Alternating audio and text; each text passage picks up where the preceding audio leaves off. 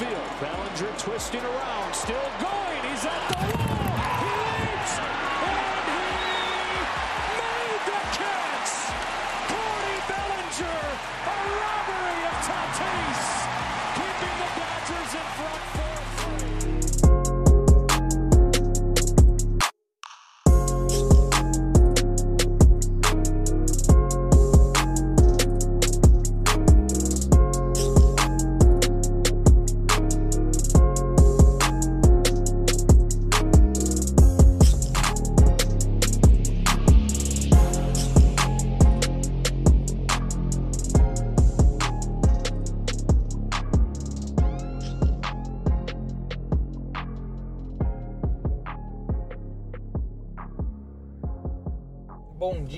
Passageiro.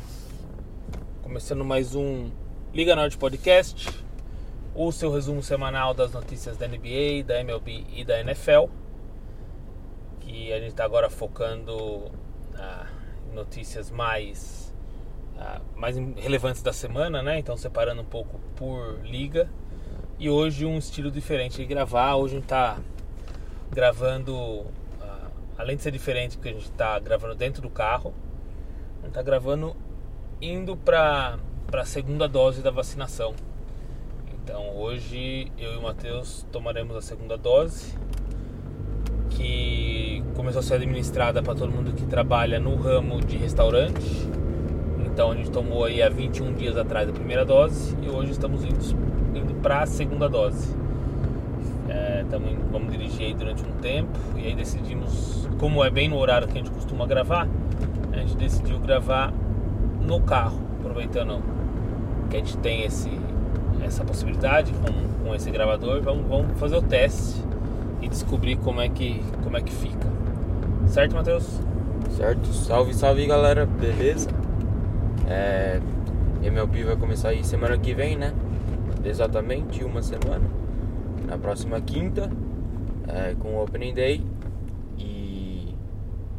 Então vamos falar aí sobre os principais movimentos da off-season da MLB que foi movimentada, mesmo alguns prevendo que ia ser pouco dinheiro gasto é, e não muitos jogadores movendo, é, trocando de times. É, teve algum, algumas franquias que se aproveitaram disso e resolveram gastar o dinheiro nesse ano e montaram aí super, super times para competir nessa temporada. É, então algumas, algumas. Vamos só antes de entrar nisso falar algumas coisas. Então assim, esse pode, vamos falar sobre o estúdio primeiro. Esse podcast está sendo gravado no carro do Matheus, certo? Então além de ser o primeiro, é o primeiro no seu carro. Quem sabe isso não aconteça mais mais pra frente. Você fazendo que nem o Ari Aguiar, tem um trocadilho, né? Do Aguiar. E aí você não faz aí um Matheus Aguiar gravando os podcasts dirigindo por aqui. Segunda coisa, é, falar rapidinho do- desse momento na NBA. Hoje, né? O, tá acabando, tá fechando a deadline, é isso, né? Aham, falta 3 horas e 20 minutos. Alguma novidade? É, Vucevic no Bulls e Evan Fournier no Boston Celtics. Então, Orlando abrindo mão da galera. E o Gordon vai ser trocado também daqui Logo. a pouco. Daqui a pouco em 3 horas ou daqui a pouco durante ainda? Ah, eu não sei. Tá você? É. Tá saindo. Então tá aí, Orlando abrindo mão dos, dos- dos seus jogadores, das suas estrelas. Mais alguma algum rumor aí para as próximas 3 horas? Ah, é, o Kyle Lowry dá pra ser trocado também. Philadelphia ou Miami. Oladipo também. Knicks ou Miami. E o Lonzo Ball também. Clippers, Bulls e Knicks estão tudo na briga aí pelo Lonzo Ball. Certo, então e a terceira coisa, que é você falou sobre os times decidirem a não investir muito dinheiro, né? Tinham pensado em investir muito dinheiro, mas mudou um pouco a realidade, né? A previsão é, é praticamente aí ah, junho tudo voltando ao normal, né? E aí eles sabem que, por exemplo, outubro, que é o grande momento do MLB, deve estar tudo 100%. Então acho que volta essa, né? Esses, eles sabem o quanto os torcedores acho que vão estar com sede, né? De ir num jogo e tal. Então eles até vão aproveitar esse momento, talvez até para refazer caixa, né? É, É, vai, vai- depende do público. Os, os donos não, não dependem do dinheiro do público, mas É. eles falam que dependem só pra não que balancear as dinheiro. contas. É, pra- não porque ele precisa de dinheiro, mas só pra quando você fecha uma empresa, pra você não pôr dinheiro no seu bolso, você falar que o dinheiro veio do lucro da empresa, né? Acho que essa é a intenção. Mas beleza, vamos falar então desses desses novos super times e desses moves que aconteceram. O Matheus fez uma ordem aqui, que é começar falando do Toronto Blue Jays, é isso? É isso. É, Blue Jays, time jovem, que ano passado conseguiu os playoffs. É, desde aquela época que tinha Bautista, Donaldson, Encarnacion, que teve aquele momento é, histórico do home run do Bautista contra o Texas Rangers, que ele fez um, que ele jogou o taco para longe depois do home run. É, e daí no- na temporada seguinte ele saiu numa treta com a- o Texas Rangers e levou- acabou levando um soco na cara e perdeu o óculos. É, mas o Blue Jays aí vinha em temporadas baixas, numa reconstrução. E ano passado aí chegou os, os no- as novas caras do Blue Jays para a franquia. Chegou o Bo Bichetti, o Vlad Guerreiro Jr. e o Ke- Kevin Biggio.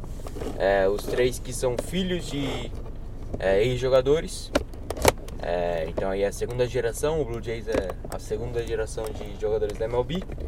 E nessa temporada decidiram reforçar ainda mais o elenco para dar suporte para esses jogadores jovens e fazer mais estrago aí nos playoffs é, e brigar no topo aí da divisão leste da Liga Americana. É, principal principal contratação foi o George Springer, sem, é, centerfield no Houston Astros. É, ele estava no Astros né, quando foi aquele envolvimento no, na- no roubo de sinais, mas ele é um dos jogadores que, mesmo tendo se envolvido, não dá muito pra odiar ele. Ele não falou merda depois, como o Carlos Correia, como o Alex Bregman. É, então ele, acho que ele, Você sentiu mal? é, Bateu um deu pra ver senso? que é, e, e ele ainda também, ano, ano passado nos playoffs, jogando muito, ele é um dos líderes na história da MLB em home runs nos playoffs, foi MVP da World Series. É, então é uma boa é, contratação pro Blue Jays, vai reforçar o outfield, é, porque os três jogadores que eu tinha falado, eles são todos do infield, então precisa reforçar aí mais ah, lá atrás e o Springer, ótima adição. É, e a segunda grande contratação do time foi o Marcus Simeon, que no ano retrasado, né, em 2019, a última temporada que teve completa, ele ficou em terceiro para MVP na Liga Americana, jogando pelo Oakland A's. Ano passado, com a temporada maluca, ele deu uma caída, foi bem abaixo do, do que ele tinha produzido. E esse ano aí ele foi pro Blue Jays um contrato curto e vai tentar recuperar aí sua forma para tentar ganhar dinheiro aí na próxima off-season. Se ele fosse agent um ano antes, ele ia estar garantido o resto da carreira em dinheiro. Só que infelizmente para ele teve essa temporada 2020 aí antes e isso deu uma baixada no valor dele e o Blue Jays aproveitou, contratou por um ano e vai reforçar ele, vai jogar de segunda base, ele que normalmente joga de shortstop, jogava no Oakland A's.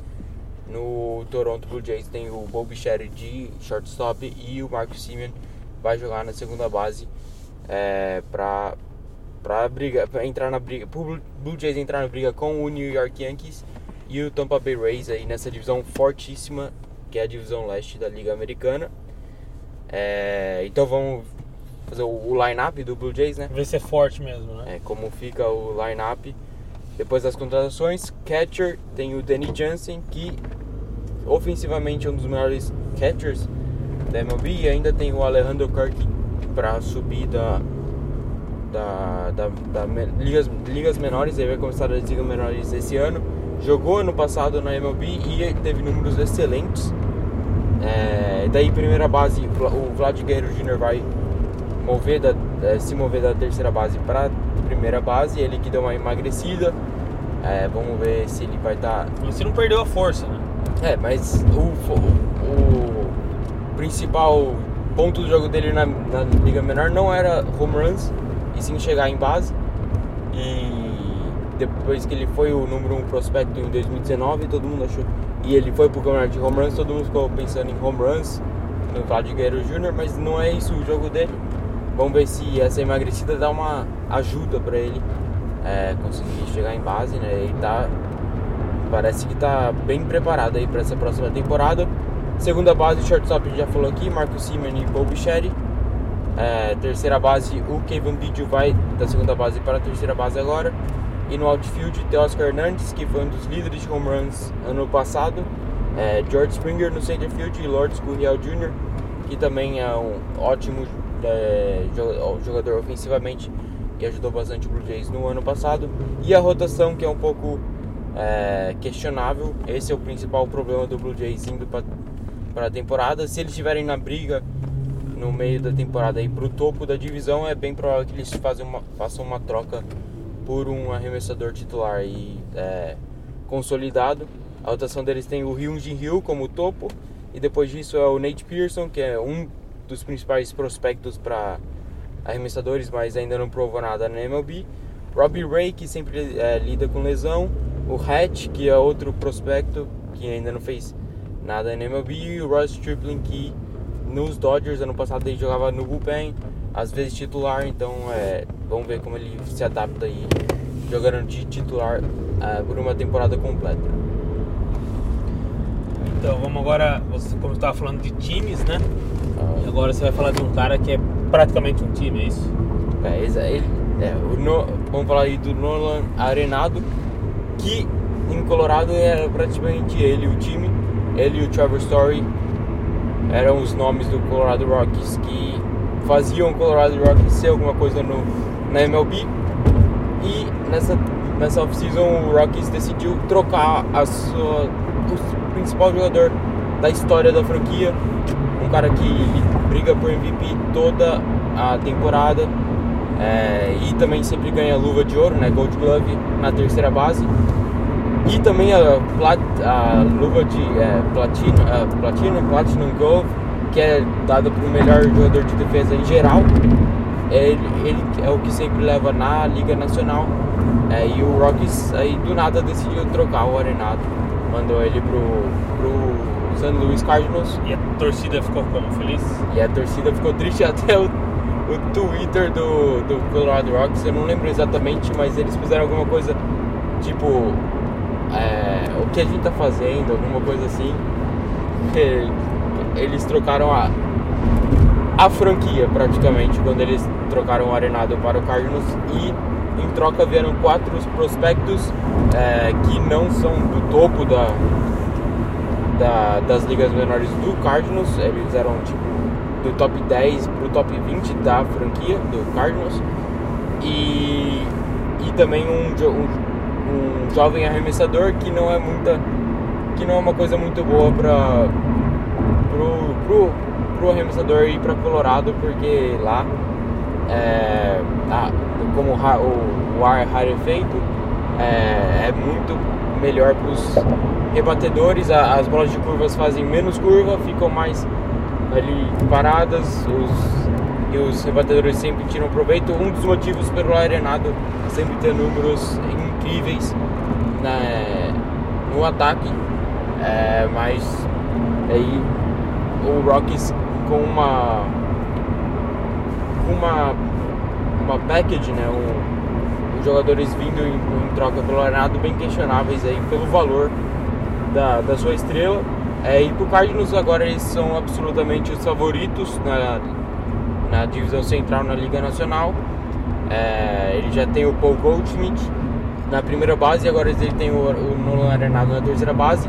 É, esses corners aí do infield, pra, eu acho que é o, são, é o melhor corner infield aí da MLB, contando as duas bases. É, na defesa principalmente, os dois são sensacionais. E, e essa troca é bem parecida com a do Mookie Betts, é, no ano passado. É, a diferença é que o Red Sox conseguiu um prospecto do topo aí do, do Dodgers com o Verdugo e o Jeter Downs que também não é, não é qualquer prospecto comparado aos prospectos que o Colorado conseguiu de St. Louis. Então uma troca bem negativa para a franquia de Colorado, mas super positiva para o São Luís Cardinals que vai tentar fazer alguma coisa aí na pós-temporada. Então você, você considera que essa mudança muda o patamar do, do, do, Cardinals ou, ou, ou só, vamos dizer, ele já era um time que estaria estaria lutando e só melhorou ou sai quase que de é quase um reinício? Não, Muda literalmente. eles estariam brigando aí já pelo título. é, Então é um reforço com o Brewers é, e o Cubs mandando o jogador embora.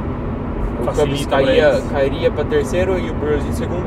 E agora com o Arenado eles sobem na frente do Brewers para liderar a divisão. Legal. Vamos falar agora então de mais um jogador que movimentou esse, off-season, que é Francisco Lindor. É, Lindor, outro cara que era a franquia do, do Indians, do Cleveland Indians. É, Lindor, short, shortstop. É, vai ser free agent ano que vem. O Mets está tentando de tudo para renovar o contrato dele, assim como o Dodgers fez com o Mookie Betts quando trocaram pelo Betts. Imediatamente já assinaram ele por um contrato de 13 anos. Estão tentando fazer a mesma coisa com o Lindor para que ele que não perca o Lindor já nessa próxima temporada. É, e é, o- a- o que o, o, o Mets teve que dar pelo Lindor muito é, mais significante do que o que o Cardinals teve que dar pelo Arenado. E o Arenado tem mais anos no contrato dele. É, então aí o aí questionando mais o, o move aí do Colorado Rockies. É, o, o Mets teve que dar o André Jimenez e o, o Amé Rosário, dois jogadores que já tinham, jogaram bem na, na MLB no ano passado. Não são de liga menores, são jogadores de MLB já preparados. Já testados. É, e é, o Indians mandou também o Carlos Carrasco, que é um é, arremessador titular também já bem, bem sólido. Ele entra em qualquer rotação titular, ele, ele ajuda a melhorar essa rotação e não vai ser diferente com o New York Mets. É, e o Lindor vai chegar para ser o, o cara de Nova York. É, ele que é bem feliz, ele sempre tá com um sorriso dentro do campo. É, é bem legal de assistir o Lindor jo- jogar. E os torcedores do Indians também ficaram bem tristes quando a troca aconteceu. É, e agora o Mets entra aí com tudo na divisão leste da Liga Nacional, que pra mim é a divisão mais forte de do to- tipo os cinco times são todos os times que podem brigar. Tem a divisão oeste aí que a gente vai falar daqui a pouco, que tem dois times que vão brigar por World Series, mas na divisão leste os cinco times estão em um nível bem parecido para brigar pelo título de divisão.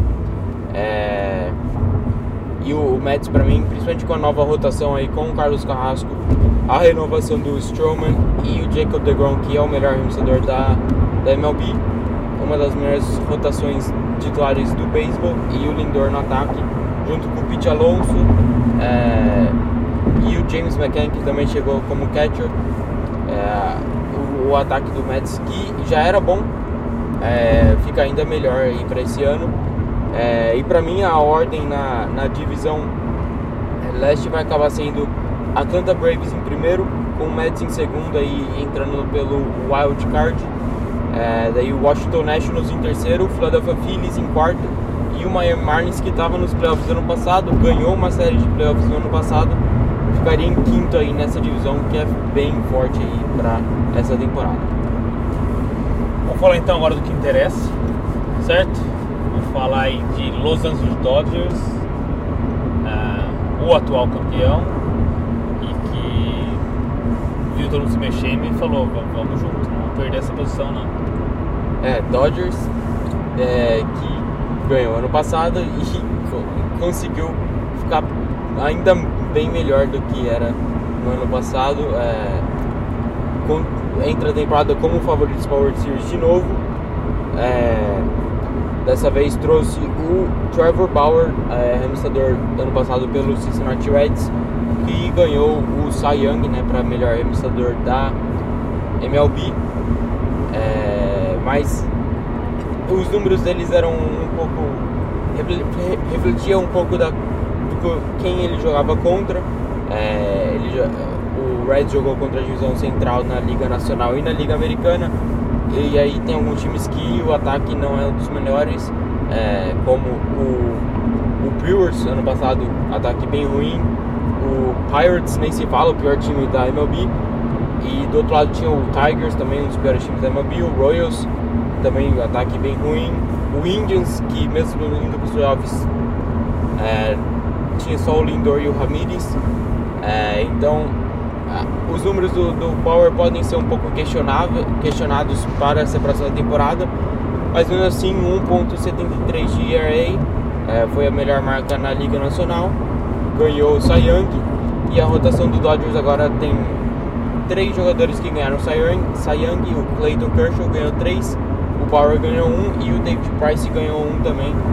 É, e ele que não jogou na temporada passada vai chegar 100% saudável para essa temporada. É, ele que veio junto com o Mookie Betts é, e vai adicionar bastante na rotação. Aqui também tem o Walker Buehler, um dos pitchers, um arremessadores jovens que é, um dos melhores arremessadores jovens da MLB. O Julio Urias, que foi o cara dos playoffs pelo Dodgers mostrou, ano passado. Mostrou capacidade, né? É, no Montinho ele fechou a, o jogo 7 da liga da, conferência, da final de conferência e é, também fechou a World Series. É, foi um, um para mim o melhor arremessador do Dodgers na, na pós-temporada e é, também para fechar além desses cinco que seria uma rotação titular normalmente tem cinco arremessadores tem o Dustin May e o Tony Gonsolin que foram top 5 no Rook of the Year ano passado. É, então aí só de sobra aí pra esse começo de ano aí pelo Dodgers. E o Jansen falou que. O ou o Ponte falou alguma coisa sobre, sobre ele. Ele tá pronto para voltar a ser o Jansen depois de tudo que aconteceu, tudo que ele passou, né? É. Que ele tá pronto para voltar a ser o Jansen e ser o melhor close da, da, da liga de novo, né? Esperança aí, né? É, e o treinador falou que o Dodgers é melhor quando o Jansen tá fechando os jogos. Então vai. Ele disse aí que ele vai ser o closer, não vai mudar aí pro Trining ou pro, pro Zorgrateral, que são jogadores excelentes também. O bullpen do Dodgers, um dos melhores da, da MLB. Em toda, toda posição o Dodgers uh, tá aí top 3 no máximo aí na, pra, na MLB. É, e aí o line-up ficaria. É, com o lineup seria parecido com o ano passado, né? Will Smith de catcher, Max Muncy primeira base, daí na segunda base provavelmente vai começar com Gavin Lux. É, o Dave Roberts, que é o treinador do Dodgers, falou que vai dar mais chances pro Gavin Lux na segunda base é, e não importando muito o resultado que ele mostra, vai, vai continuar dando chances para ele. É, e aí tem o Chris Taylor também, pra, que foi o titular no passado, para se alguma coisa acontecer com o Lux, o Taylor está preparado. Corey Seager, MVP da World Series e da final de, da Liga Nacional, é, de shortstop. Justin Turner, é, renovado. Renovado aí, terceira base do Dodgers. E o outfield com Mookie Betts e Corey Bellinger, dois jogadores que já foram MVP. E AJ Bola, que vai jogar aí pelo jeito é, diariamente no left field com a saída do Kiki e do Jock Peterson, os dois foram embora nessa pós nessa é, off-season. É, e aí o banco ainda tem o Edwin Reels, que também jogou muito bem na, na pós-temporada ano passado. Tem o Matt Beatty, é, então aí o, o banco dos Dodgers continua forte. Tem o Austin Barnes também, que tirou o Blake Snell do jogo 6 da World Series. Então é, o, banco dos Dodgers continua aí bem forte para essa próxima temporada. E a rotação aí já falamos: Bueller, Bauer, Kershaw, Price, Urias, Kumei e Consolim preparados para entrar a qualquer momento. Isso aí. Torcer para que, que esse time dê certo, né? A gente vai tentar estar presente em alguns jogos aí, né?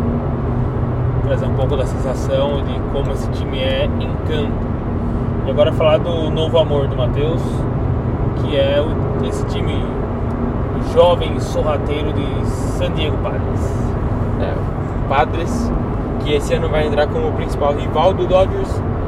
e para muitos o segundo favorito aí para para o título. Os dois são da mesma divisão e são dois dos principais favoritos aí para a World Series. É, então um deles não vai conseguir ganhar a divisão e vai ter que ir pelo wild card para os playoffs. É, e, e, o segundo time quem está pelo wild card vai estar tá, vai tá um pouco ferrado aí é, já no primeiro jogo. Vai ter que enfrentar um, um timaço. É, o Padres foi o time que mais se movimentou nessa pós-temporada, nessa off-season. Trouxe o Blake Snell e, e o Darvish via troca.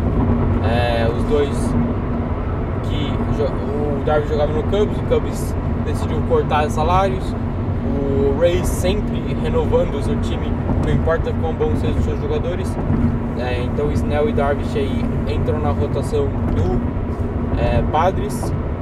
É, Snell foi. Ele dominou o último World Series, dois jogos que ele jogou, ele jogou demais e se ele ficasse no jogo era bem provável que no mínimo ia demorar mais para o Dodgers virar e era a probabilidade seria de um jogo 7 entre Rays e Dodgers. É, e o Darvish ficou em segundo para Cy ano passado, perdendo só para Trevor Bauer. Vamos ver também, assim como o Trevor Bauer, se os números deles não foram um pouco inflados por serem é, na, na divisão central aí, na, tanto na Liga Americana quanto na Liga Nacional. É, e, e também teve, o Padres também trouxe o Joe Musgrove, que é um outro arremessador titular bem sólido, veio do Pirates. É, e para o ataque trouxe o Haseon Kim, que é o a principal nome aí do, do beisebol asiático que veio para os Estados Unidos esse ano. É, vai chegar na segunda base e teve um, um contrato bem grande, é, mostrando que ele vai ser um dos titulares aí na segunda base para o San Diego Padres. E também teve, é, acho que o movimento que deixou os torcedores mais felizes aí do San Diego Padres foi a renovação, a extensão de contrato do Tatis por mais 13 anos.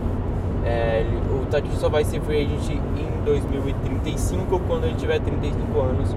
Então a, o Padres vai ter aí o, a, o melhor Fernando Tatis Jr.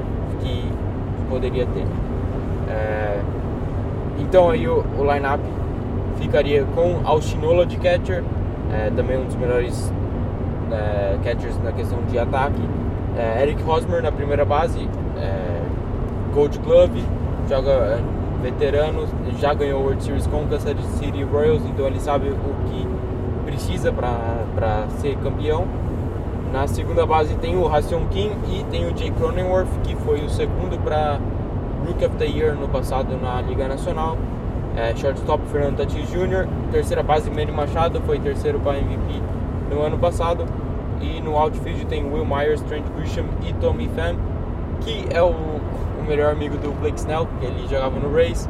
E quando o Fam foi trocado do Rays pro, pro Padres, o Snell tava numa live é, na Twitch e ficou bem, é, bem frustrado aí com a, a troca. Acabou é, falando, falando, menosprezando ao, o que veio em troca pelo Tommy Pham e ele acabou jogando junto com esses jogadores na, na temporada seguinte. É, mas esse ano aí ele vai estar mais feliz jogando junto com o Pham.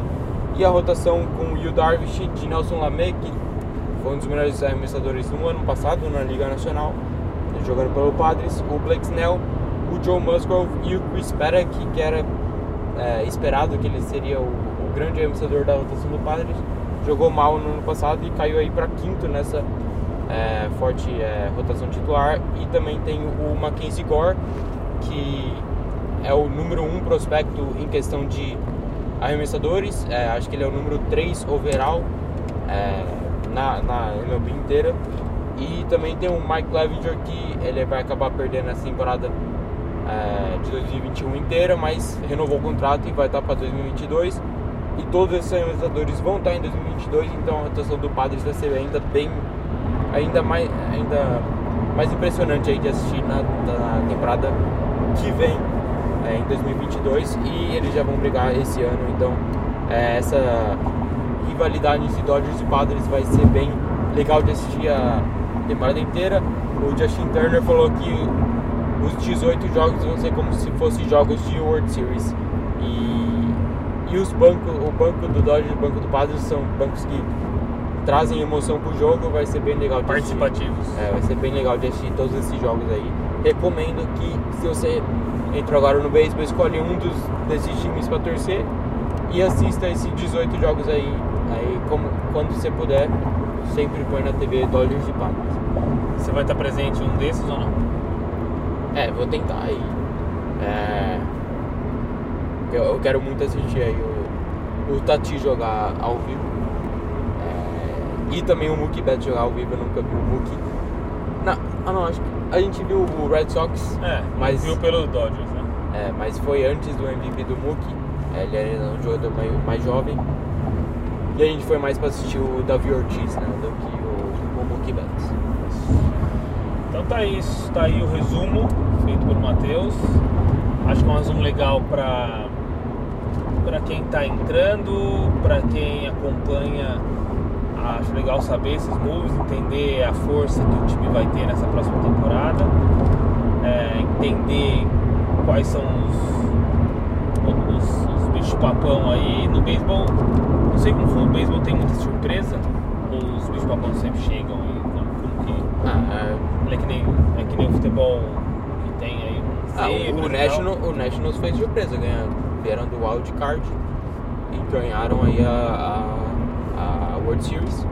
Então é acompanhar para ver o que, o que essas informações que o Matheus trouxe vão influenciar diretamente na temporada e se vai fazer com que esses times tenham mesmo essa, ah, essa força toda du- durante essa temporada que está para começar, certo? É, pra mim os principais favoritos são Dodgers em primeiro, daí Padres e Yankees brigando aí em segundo e terceiro, Uhum. com o White Sox em quarto e o Atlanta Braves em quinto. Aí o top 5 pra mim pra essa temporada pra World Series. Certo então, depois a gente vê o quanto isso foi realidade e se isso deu, deu certo. Beleza? Beleza? Então tá bom, vamos terminando por aqui para poder dirigir tranquilo, chegando já a mais ou menos 5 minutos aqui do, do posto de vacinação que a gente faz, que é um drive-thru, né? A gente é, passa com o carro, toma a vacina e vai embora.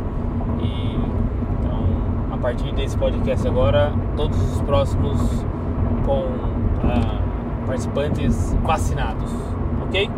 Certo? Então a gente se vê aí na semana que vem com alguma dessas notícias dessas ligas para vocês. Até mais, tchau, tchau. Falou!